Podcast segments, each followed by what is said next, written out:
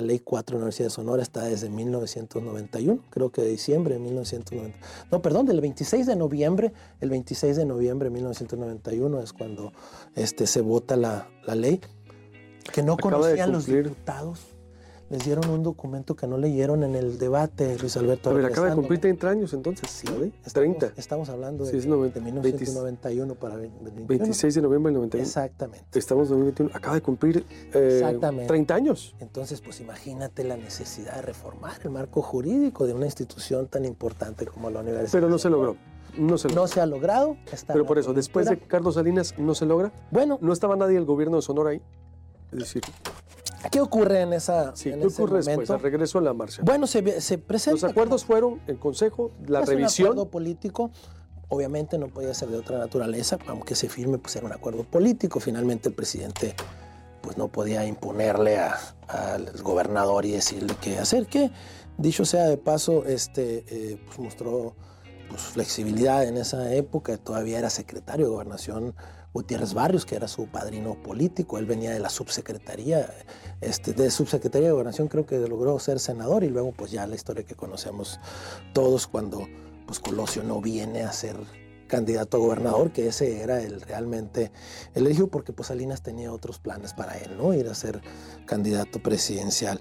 Pero venía de ahí, su padrino político era perfectamente Fernando Gutiérrez Barrios, todo el mundo sabe eh, eso y se firma una minuta de acuerdos con el presidente de la República, con Carlos Salinas de Gortari, donde sí iba a ser un congreso universitario y los resultados que ahí salieran iban a ser resolutivos para reformar la ley orgánica de la Universidad de Sonora, cosa que hasta la fecha no ha ocurrido. ¿Pero cómo? Nada, no se cumplió. No se ¿Y después de ahí siguieron luchando ustedes contra las autoridades en Sonora?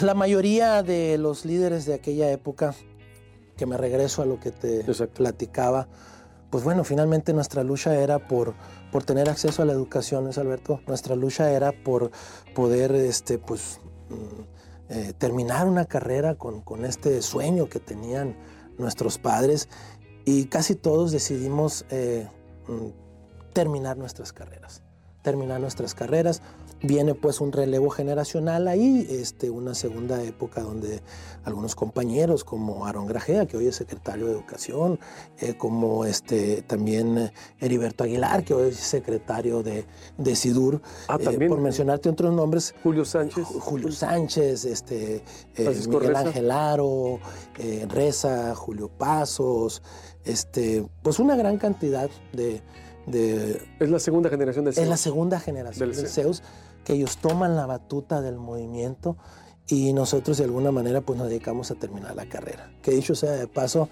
eh, para poder terminar la carrera, Luis Alberto, ya enfrentábamos un proceso judicial donde nos habían eh, eh, iniciado un proceso de expulsión por el entonces rector de la Universidad de Sonora, Marco Antonio Valencia. Marco Antonio Valencia, y el entonces gobernador de la época, coadyuvando en función de algunas facultades que le daba la ley en la aportación de pruebas. Imagínate, histórico el entonces gobernador de Sonora, Monefeo Beltrones, aportando pruebas como fotografías y videos de la época, cómo estábamos nosotros pues cerrando las instalaciones de la universidad para decir que habíamos violado el estatuto universitario, pues fue gracias a un amparo del maestro Domingo Gutiérrez, a quien lo guardo perfectamente en, mis afectos, un, gran maestro reconocido por muchas generaciones que él, él y otros actores, ¿no?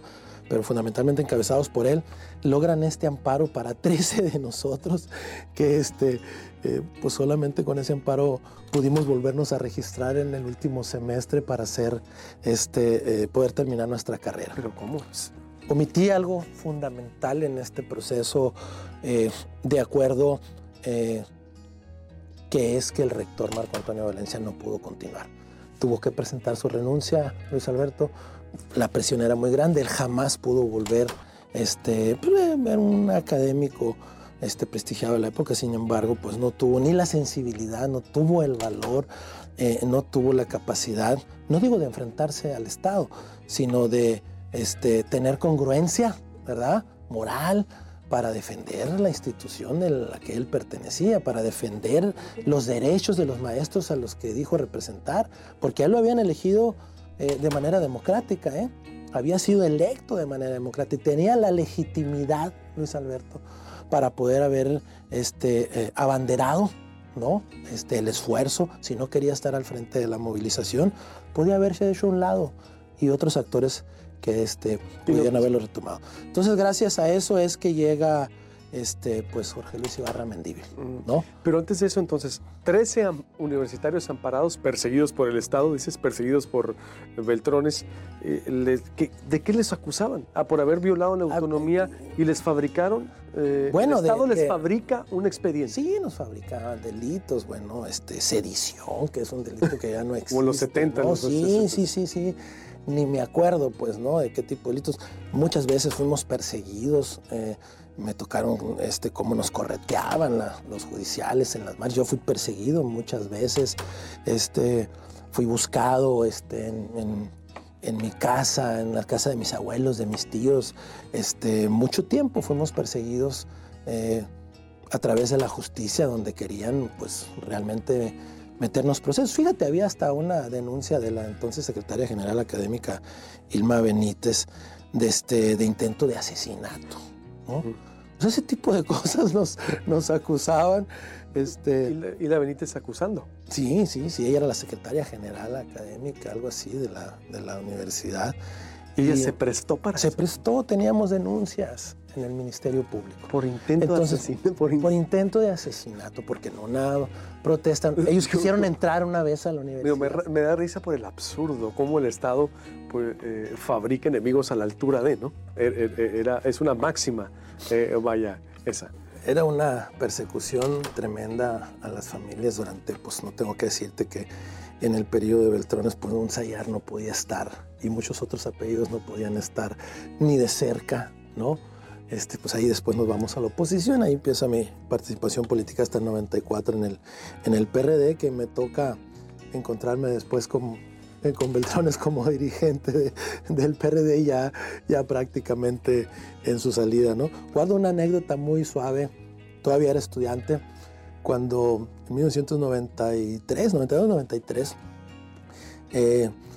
yo terminé mi carrera en el 94, por ahí, 94, 95 todavía presidente de la República, Carlos Salinas, obviamente todavía gobernador se termina el 97, este, se inaugura el hospital militar y viene el presidente de la República. Ya había pasado la marcha, ya estábamos un poco más eh, en calma de a la segunda generación y, este, y acordamos entregarle una carta al presidente, pero bueno, en las estrategias que ya sabíamos, repartimos 17 cartas iguales, ¿no?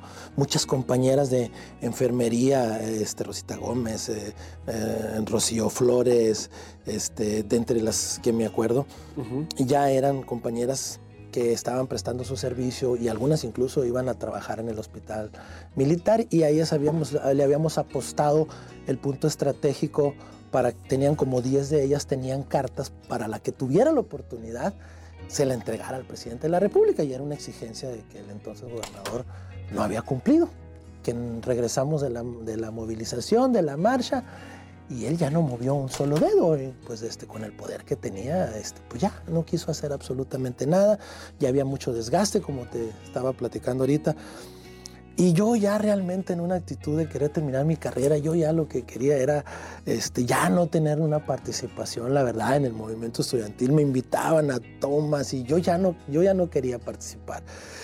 Y acepto, me convencen, algunos, el compañero Carlos Mijares, eh, no se me olvida, y, Santiago Luna, ser uno de los 17, pues tenía que ser, pues, ¿no? Yo les digo, bueno, eh, pero póngame el punto, eh, yo todavía hasta dije, póngame el punto más débil, donde realmente yo no vaya a poder entregarle la carta, que era el número uno, ¿no? Estaban vallas, este, pues bueno, iba a pasar el presidente, la seguridad de aquella época era, imagínate, el Estado Mayor Presidencial y... El Presidencia Imperial. Imagínate, imagínate, ¿no? La cantidad de personas que y me tocó el primer filtro y pues, pues, estaba con el ánimo y con el compromiso y todavía con la convicción en mi corazón de, pues tengo que participar, no puedo tirar esto, ya he hecho lo más que es lo menos. Y me toca pues ser el primer filtro, le llamábamos nosotros. ¿no? Había habíamos en todos lados, ¿no?